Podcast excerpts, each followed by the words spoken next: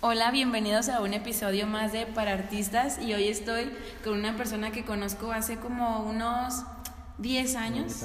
Sí, unos 10 años. Eh, lo quiero mucho y lo admiro muchísimo. Estoy con el director de Show the Flow, René Nava, y quiero eh, que te presentes, amigo. ¿Cómo estás? Hola, antes que nada. Hola, amiga, buenas tardes. Muchas gracias por la invitación. La verdad es que estoy muy feliz, muy emocionado por estar aquí en tu proyecto y por también apoyar mi proyecto. Este, muchas gracias y pues vamos a, darle. A darle. Oye, René, primero, antes que nada, quiero que me cuentes cómo empezaste en la danza. ¿Cómo empecé en la danza? Híjole, pues ya tiene aproximadamente unos... Bueno, empecé en secundaria. Tenía como unos 15, 16 años aproximadamente. Pero antes de eso, o sea, yo no tenía ningún conocimiento del baile, mi cuerpo no daba para bailar, la neta. O sea, yo era un de los chavos esos que se apartaban en las fiestas para no bailar en los 15 años. Yo era de, esa, de, esos, de esos chavos, pero en nuestro salón de secundaria yo estaba junto con David Ramírez, con este, pues sí, con David, que es mi mejor amigo. Entonces, en ese salón había un chavo que se llama Héctor y le decíamos Peque. Entonces, ese chavo bailaba tectonic. Y estaba padre verlo bailar porque como uno no tiene conocimiento de la danza o del baile, pues tú lo veías y te impresionabas. Entonces, cuando lo veíamos bailar, pues como que tratábamos de imitarlo, pero pues nada que ver. Entonces, un día ese chavo llegó conmigo y con David y nos puso así en su celular un video en YouTube. Nos dijo, no, miren, yo quiero aprender a bailar este estilo. Y nos enseñó un video de unos chavos que en ese momento se le conocía mucho el baile como dubstep, dubstep, pero bueno, nosotros no sabíamos nada de eso, entonces cuando vimos estos videos fue como que no manches, ¿cómo hacen eso? Porque eran movimientos pues muy impresionantes.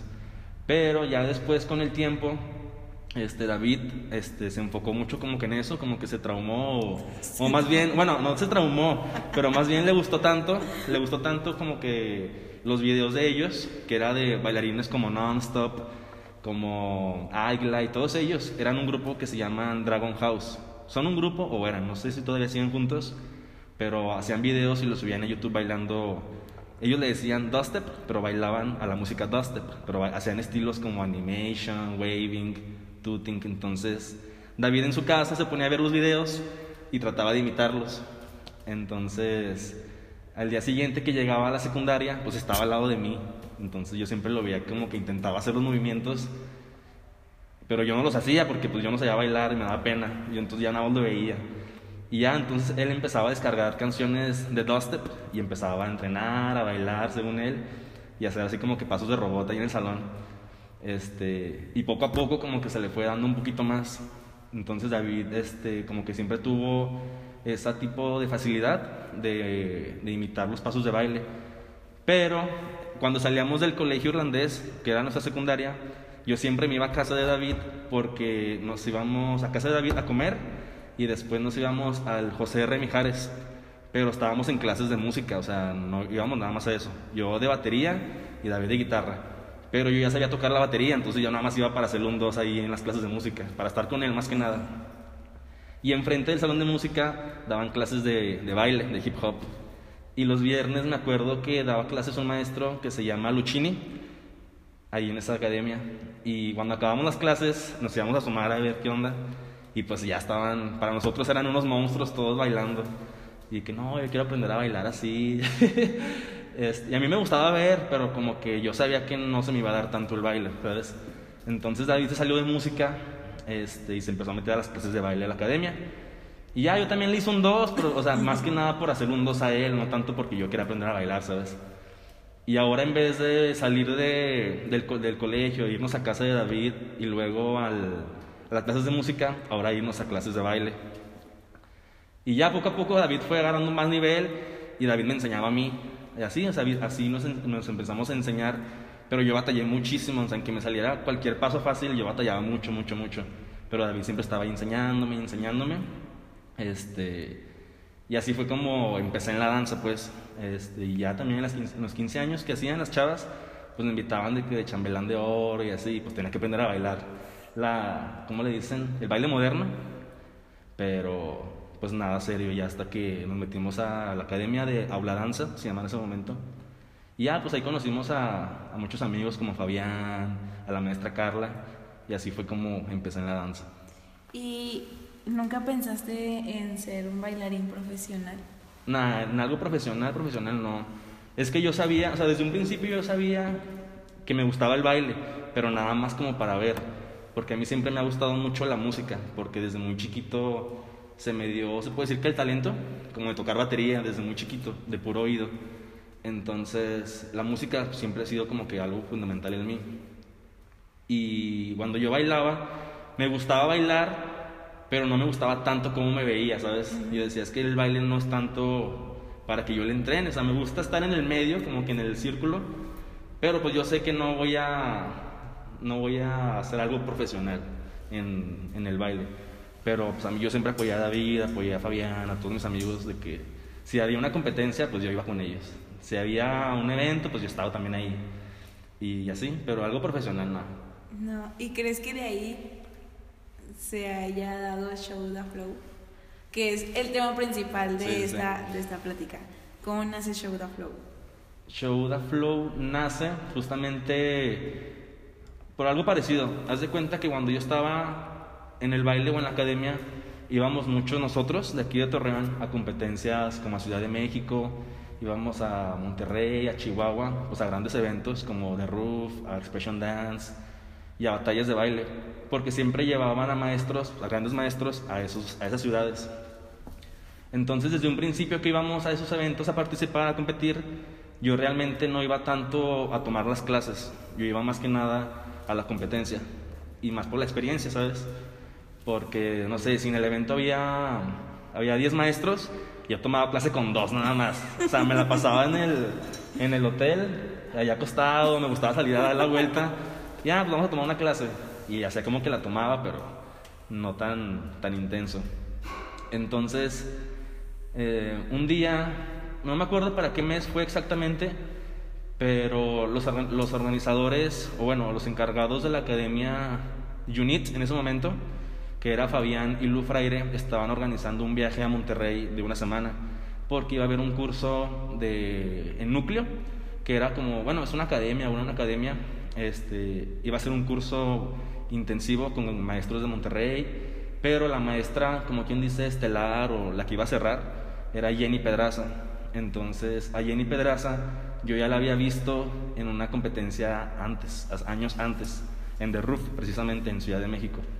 Entonces, cuando yo conocí a Jenny Pedraza o cuando la vi, desde así, desde nada más de verla, me, me transmitió como que mucha disciplina, mucho, mucha pasión en lo que ella hacía.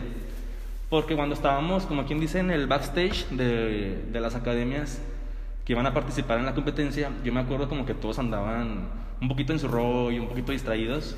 Y yo me acuerdo que el grupo de ella, no me acuerdo cómo se llamaba en ese momento, pero no era de Jukebox, como que todos estaban centrados, muy concentrados y así como que mentalizados en que iban a competir. Y yo cuando vi a Jenny Pedraza, dije, no, pues ella ha de ser como directora o no sé. Y ya, total, esa competencia la ganó su grupo en primer lugar. Y entonces cuando los, los organizadores de UNIT hacen ese viaje a Monterrey, dije, no, pues yo voy, yo quiero ir. Pero la verdad, yo nada más iba, o sea, al cotorreo. de que una semana a Monterrey. Y a ese viaje fue, pues, Fabián, fue Lu Fraire, fue Mike, fue Mariana Moreno, que es mi, mi exnovia, y fui yo. Que... bueno, y fui yo. Y ya fuimos a Monterrey y estuvo muy padre porque rentamos de que una, tipo, sí, un departamento. Y las clases, me acuerdo que eran tres clases diarias, era, era por cinco días. Y de las tres clases diarias yo a veces ni iba. O sea, de, todas las clases tomé como tres en total, de toda la semana, porque me la pasaba dando el rol en Monterrey. O sea, yo nada más iba por la experiencia, la verdad, de estar con ellos. Pero dije, la última clase es de Jenny Pedraza, de perdido, pues quiero tomarla, quiero ver a Jenny Pedraza y conocerla más. Y me acuerdo que la última clase que, pues, que dio Jenny Pedraza, dije, no, pues la voy a tomar, me alisté, me mentalicé de que quería tomar la clase. Y cuando la tomé, este, la verdad me gustó bastante. Fue una clase que cambió mucho mi manera de ver la danza.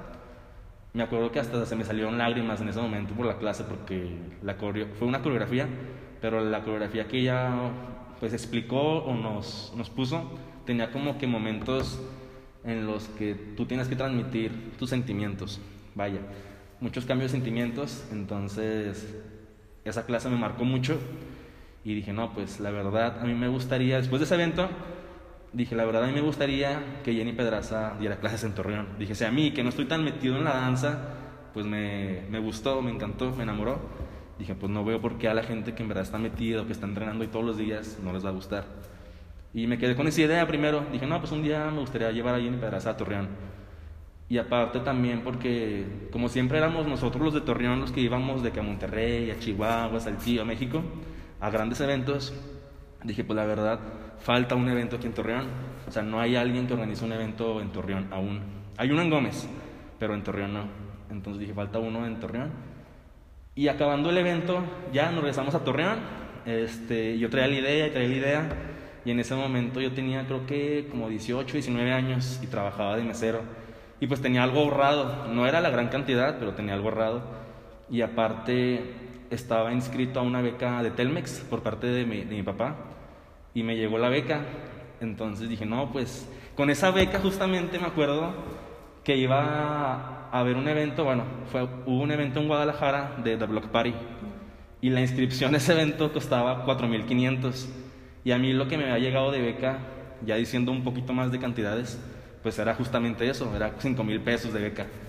Entonces dije, no manches, dije, no, pues voy a pagar, con esos 5.000 dije, voy a pagar The Block Party porque va a estar un maestro que a mí me gusta mucho bueno, iba a haber dos maestros que me gustaban mucho. Iba a estar Buda Stretch y este Mr. Wiggles. Entonces dije, no, yo sí quiero ir a conocer a Buda Stretch, a Mr. Wiggles. Y dije, no, pues pago el evento. Pero luego dije, no, pues es que sí quiero traer a Jenny Pedraza. Entonces ya poco a poco, como que fui aterrizando la idea. Este, y contacté a Jenny Pedraza, le empezaba a hablar. La verdad, la manera en que yo le hablaba, pues no era la más profesional, porque yo le hablaba por Instagram y de que, hola Jenny, soy René. fíjate que te vi en Monterrey, muy apasionado. Pues era realmente como un, se puede decir, un fan de ella en el aspecto de la danza. Y ya me contestaba y estábamos hablando y poniéndonos de acuerdo más que nada en fechas, porque ella pues estaba entrenando a su grupo para el Nacional de Hip Hop. Entonces ya se acordó una fecha y dije, bueno, ya aseguré a Jenny Pedraza, ahora ya sigue hacer todo lo demás, que era dónde lo voy a hacer, los horarios, tengo que checar sonido, todo lo que conlleva un evento. Este, y los demás maestros, porque no nada más puedo traer a Jenny Pedraza. Entonces, agarré, bueno, contraté también a Luchini, que es maestro de aquí en Torreón, a este pájaro, este de Fabián y David. Prácticamente yo lo hice como que con las personas que yo admiraba más. Y me acuerdo que dije, bueno, pues ya está Jenny Pedraza, pero me gustaría otra maestra más. Entonces ya contacté a Carlito Ochoa, la contacté y también se, pues como nos pusimos de acuerdo también, y ya cuando hice el primer evento, pues ya fue como pasó Show the Flow y así. Muy emocionante. Oye, pero ¿qué conlleva hablarles? O sea, ¿no tenías miedo que te dijera alguien o hubo alguien que te dijera que no? Para ser maestro en Show Flow, este, no tenía miedo. Lo que tenía miedo de un principio es que no fuera gente, ¿sabes? Entonces, pero miedo a hablar a los maestros, no, jamás, jamás me, me ha dado miedo eso. Siempre he sido como que muy, de que si le quiero hablar, pues le hablo. Entonces, así como que, aunque sea si no se va a hacer la clase o nada más para presentarme, ¿sabes? Para que me tengan un poquito ubicado. De que, ah, este chavo es es René, pues de the Flow. Y así. ¿Y cómo superaste? Bueno, no que superaras, pero cómo pasó todo esto de que de invertirle a la promoción y de invitar a los eh, bailarines de Torreón? Fueron muchas personas en la primera edición. ¿Cómo viviste la primera edición de Show? Ah, la primera edición de Show the Flow sí estuvo, la verdad. Fue más que nada, mis sentimientos eran puras emociones, eran puras emociones porque estaba, pues, realmente estaba muy entusiasmado porque yo sabía que ya iba a hacer algo aquí en Torreón.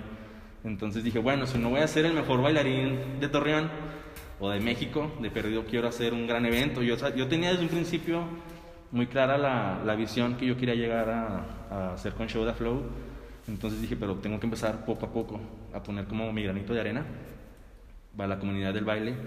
Entonces, cuando empecé, que ya tenía, como quien dice, a los maestros asegurados, pues ya empecé, primero se lo comenté a mis amigos, de que a Mike, a Fabián, este, a todos ellos, porque ya estaban involucrados. Este, y luego para conseguir el lugar, pues era en la Universidad de, de la UAL. Pero al principio yo siento como que dudaban un poco de, pues que ese evento no sabemos qué es exactamente y así. Pero siempre tuve mucho apoyo, siempre tuve mucho apoyo de parte de mi familia, de mis amigos. Este, en ese entonces pues también de, de mi exnovia, de mi mejor amiga. Y el evento salió muy bien. La gente que fue fueron aproximadamente como 50, 60 personas. me acuerdo que la primera edición cobré 500 pesos, este, pero no, todo salió muy bien. Nada más duró un día, nada más duró un día, pero yo lo viví, o sea, no sé, pues como una gran experiencia, pues fue el inicio de todo.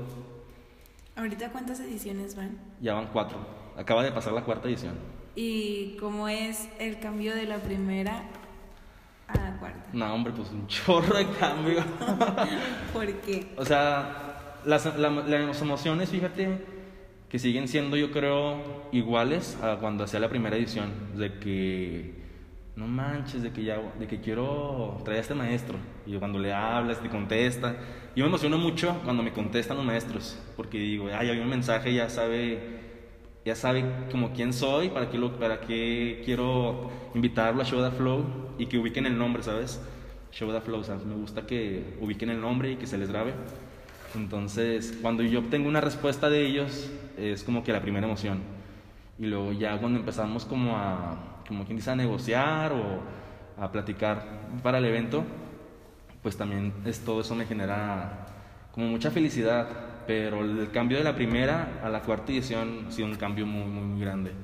Simplemente en la primera edición fue nada más un día, en la segunda edición fueron dos días, en la tercera edición fueron dos días y un día de batallas, y en la cuarta edición la aplicamos igual, porque en la tercera edición nos fue muy bien con, pues, con todo el evento de batallas, de incluir batallas, este, sí nos fue muy, muy, muy bien. En el aspecto de la experiencia, que era como que lo que teníamos un poquito de miedo, de que no fuera la gente o no correspondiera bien, pero no, sí.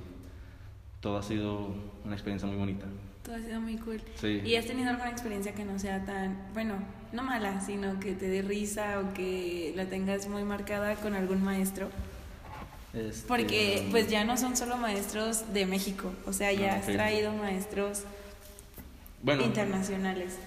Eso siempre, bueno, me pasó al principio, ahorita ya casi no me pasa tanto pero la primera vez que, bueno, la segunda edición que trajimos a Buda Stretch, pues primero era como que la mentalidad, antes de que llegara, era como que, ah, sí, pues va a venir Buda Stretch, este, quiero platicarle de esto, quiero hablar con él de estos temas.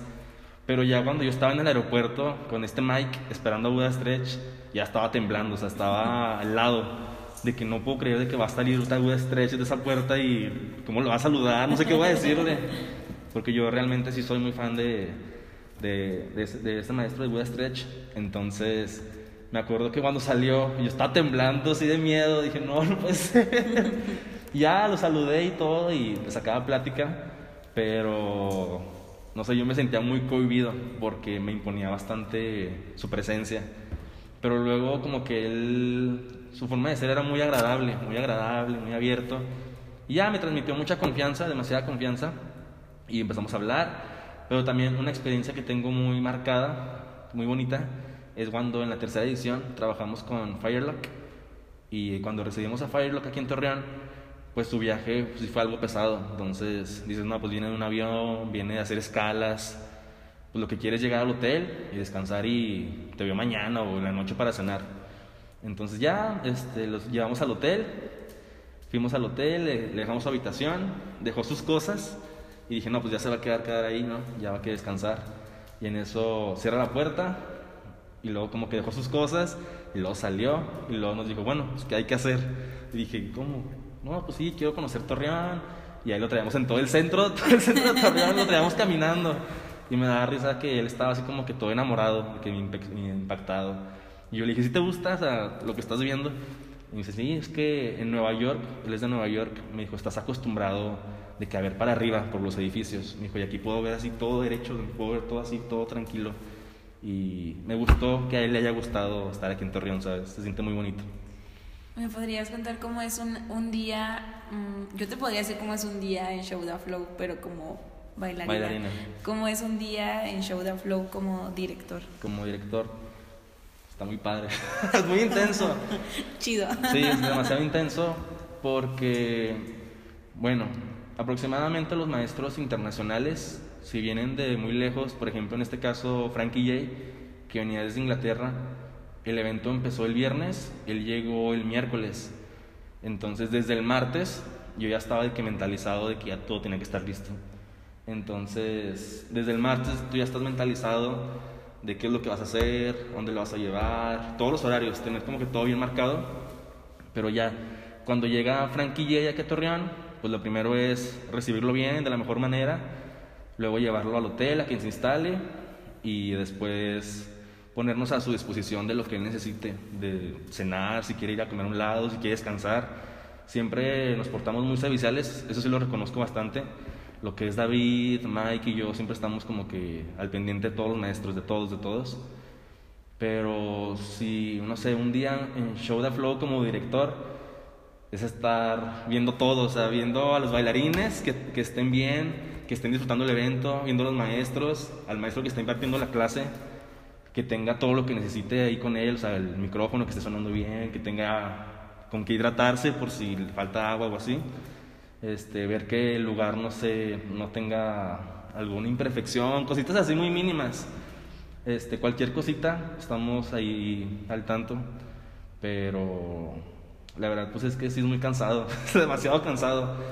O sea, a lo mejor ustedes como bailarines nos ven que estamos ahí parados o sentados, pero mentalmente sí es muy, muy agotado. Ya cuando ya llegas a cenar con los maestros después de un día de workshop, de que se acabó el workshop, vas a cenar con los maestros, los dejas en el hotel para que descansen, y ya vas camino tú a descansar, dices, no manches, ya por fin voy a poder descansar un poco. Y descansas unas tres horas, porque al día siguiente tienes que estar antes que los bailarines para volver a acomodar todo, que todo esté en orden. Y hasta, hasta que se acabe todo, pero sí es muy, muy padre. ¿Y cuántas personas hay detrás de...? De Show the Flow. Somos, mira, en la primera edición, o como quien dice, lo que, empecé, lo que empezó todo, fui yo en la primera edición, pero este, siempre estuvo alguien al lado de mí y esa persona, a lo mejor inconsciente o conscientemente, siempre estuvo apoyándome, como, ¿qué te falta? Oye, ¿cómo vas? Y era este Mike. O sea, Mike aún no estaba dentro de Show the Flow, pero siempre estuvo ahí como que, oye, ¿qué te falta? ¿Cómo vas? ¿Cuánta gente va? Me acuerdo que para la primera edición no tenía micrófono y estaba batallando mucho. Es que no porque yo le decía, quiero un micrófono que sea como diadema, para que los maestros se puedan mover y así. Y me acuerdo, no, yo tengo uno, es en serio, no, sí, yo tengo uno en mi casa, déjame ver si lo puedo traer. Y siempre estuvo como que ahí apoyándome y andaba ahí en, en el evento, andaba, se paraban la puerta para recibir a los chavos y como que eso yo lo valoré mucho. Entonces, yo valoro mucho esos pequeños detalles. Y me acuerdo que ese día, acabando el evento, se quedó conmigo a recoger, o sea, todo así como sin yo decirle nada. O sea, sin yo decirle nada, él estaba ahí. Y que no, ¿y ahora qué, qué falta? No, pues vamos a ir a cenar. Y fue a cenar ahí con los maestros y todo. Y después de cenar con los maestros, se quedó en mi casa a dormir. me acuerdo que se quedó en mi casa a dormir. Y al día siguiente yo tenía que dejar a Jenny Pedraza en el aeropuerto, como a las 6 de la mañana. Y él se quedó ahí en la casa, y este, se quedó ahí descansando, pero yo sí valoré mucho eso de que, de que no manches, sin tener que hacerlo, sin decirle nada, él ahí estaba como que, ¿qué te falta? ¿Qué, qué necesitas? Entonces, para la segunda edición, ya contemplé a Mike para que me ayudaran en lo que es la contabilidad del evento, porque ya queríamos hacer algo más grande. Entonces dije, no, pues no, si quiero hacer algo más grande, necesito un buen equipo. Y agregué a Mike. En la segunda edición estábamos él y yo, y en la tercera edición todavía queríamos como que subir el nivel, pero en la segunda edición todo salió muy bien, todo salió muy bien, pero si nos pudimos haber mejorado ciertos detallitos en la organización, en la administración, y el hermano de Mike tiene un hermano mayor que se llama David, que él ha hecho eventos de música, porque él también es baterista, entonces él ha hecho eventos culturales también, y me acuerdo que en la segunda edición él se acercó conmigo y me dijo, no, todo está muy padre, pero pues pudieron haber mejorado esto, pudieron haber este, hecho estas cosas, como que ciertos detallitos que cuando lo escuché dije, ah, sí es cierto, como que esas cositas que le daban un plus al evento. Y en la tercera edición nos juntamos los tres, hablamos y dijimos, ¿sabes qué? Pues vamos a hacer esto todavía mejor, vamos a mejorarlo, vamos a crecer esto aquí en Torreón. Y ya en la tercera edición ya estábamos los tres trabajando, pero era nuestra primera edición trabajando juntos.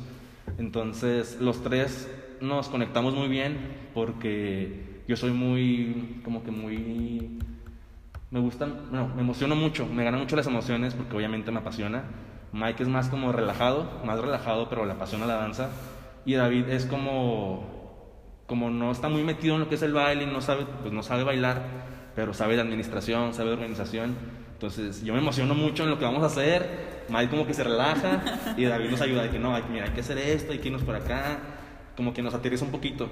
Entonces somos tres personas los que estestamos a cargo de, de Show the Flow, de la organización, de la administración, pues de todo. Somos tres, tres chavos. Hicieron un buen equipo. Sí, para la cuarta edición, esa que acaba de pasar. Fíjate, para la tercera era nuestra primera vez trabajando juntos y trabajamos muy bien, pero sí había como que detallitos que de repente, que, ah, es que yo no sabía hacer esto, yo no sabía hacer esto, ¿sabes? Pero todo salió muy bien. Y para la cuarta ya fue un cambio así de que hicimos una conexión muy, muy, muy grande.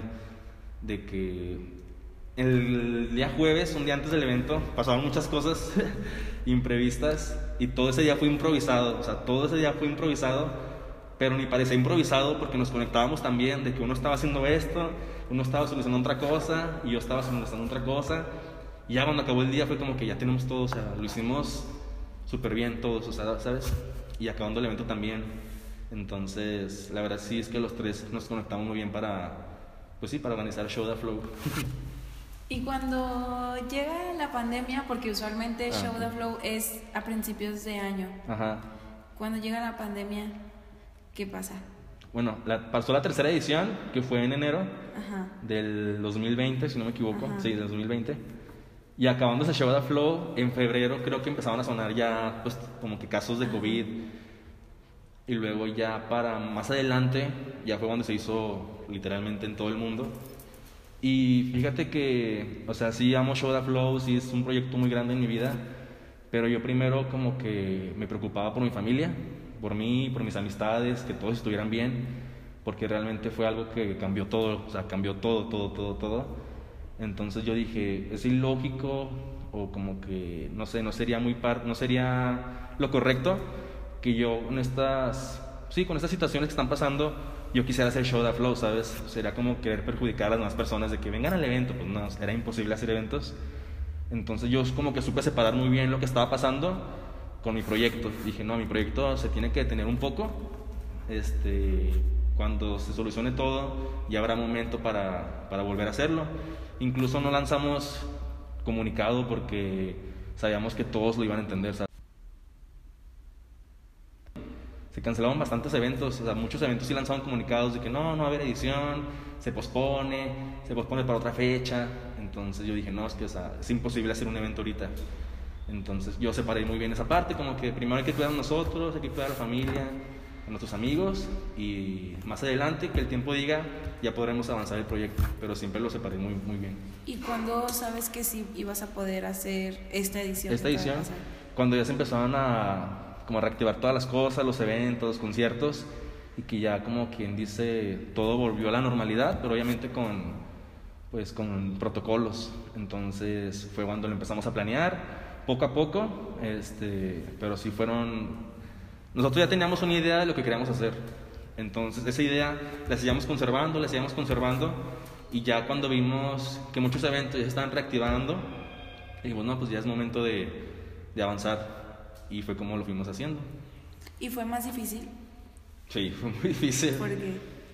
Bueno, este, ahorita que te estaba platicando de los imprevistos que pasaron, un día antes de Show the Flow, nosotros tenemos o teníamos un lugar en el que siempre hacemos los workshops. Entonces, por lo mismo del, de la- del COVID, el lugar un día antes nos cancela.